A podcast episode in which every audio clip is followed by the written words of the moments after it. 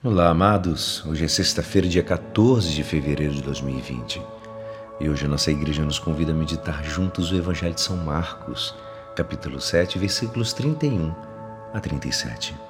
Naquele tempo, Jesus saiu de novo da região de Tiro, passou por Sidônia e continuou até o mar da Galiléia, atravessando a região de Decápole. Trouxeram então um homem surdo que falava com dificuldade e pediram que Jesus lhe impusesse a mão. Jesus afastou-se com o homem para fora da multidão. Em seguida, colocou os dedos nos seus ouvidos, cuspiu e com saliva tocou a língua dele. Olhando para o céu, suspirou e disse: Refatá, que quer dizer, abre-te. Imediatamente seus ouvidos se abriram, sua língua se soltou e ele começou a falar sem dificuldade. Jesus recomendou com insistência que não contassem a ninguém mas quanto mais ele recomendava, mais eles divulgavam.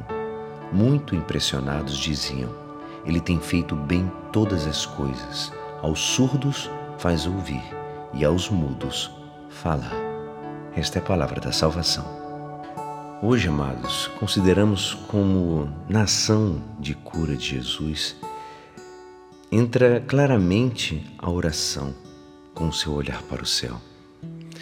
A força que curou o surdo-mudo foi provocada certamente pela compaixão para com ele, mas, na verdade, resultou do fato de Jesus Cristo recorrer ao Deus Pai. A decisão de levar o enfermo a um lugar afastado faz com que, no momento da cura, Jesus e o surdo-mudo se encontrem sóis, na proximidade de uma relação singular. A intensidade da atenção de Jesus manifesta-se no fato de o Senhor tocar os ouvidos e a língua do enfermo, ou seja, os locais específicos da sua enfermidade, e usa os seus próprios dedos, inclusive a sua própria saliva. Mas o ponto central desse episódio é o fato de Jesus, no momento de fazer a cura, procurar diretamente a sua relação com o Pai. A atenção ao enfermo, os cuidados de Jesus para com ele, estão relacionados com uma profunda atitude de oração dirigida a Deus.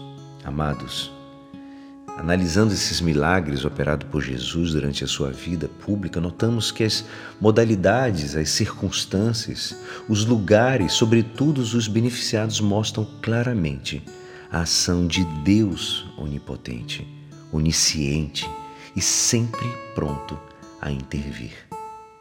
Precisamos todos da presença de Deus, nas pequenas e grandes conquistas, como também na hora dos desafios e do desconforto. Que não percamos a fé. Busquemos a Deus, amados. Mesmo às vezes não sentindo, mesmo muitas vezes não conseguindo enxergar, busque a Deus. Deus está pronto para fazer milagre em tua vida. E é assim esperançoso que esta palavra poderá te ajudar no dia de hoje que me despeço. Meu nome é Alisson Castro e até amanhã. Amém.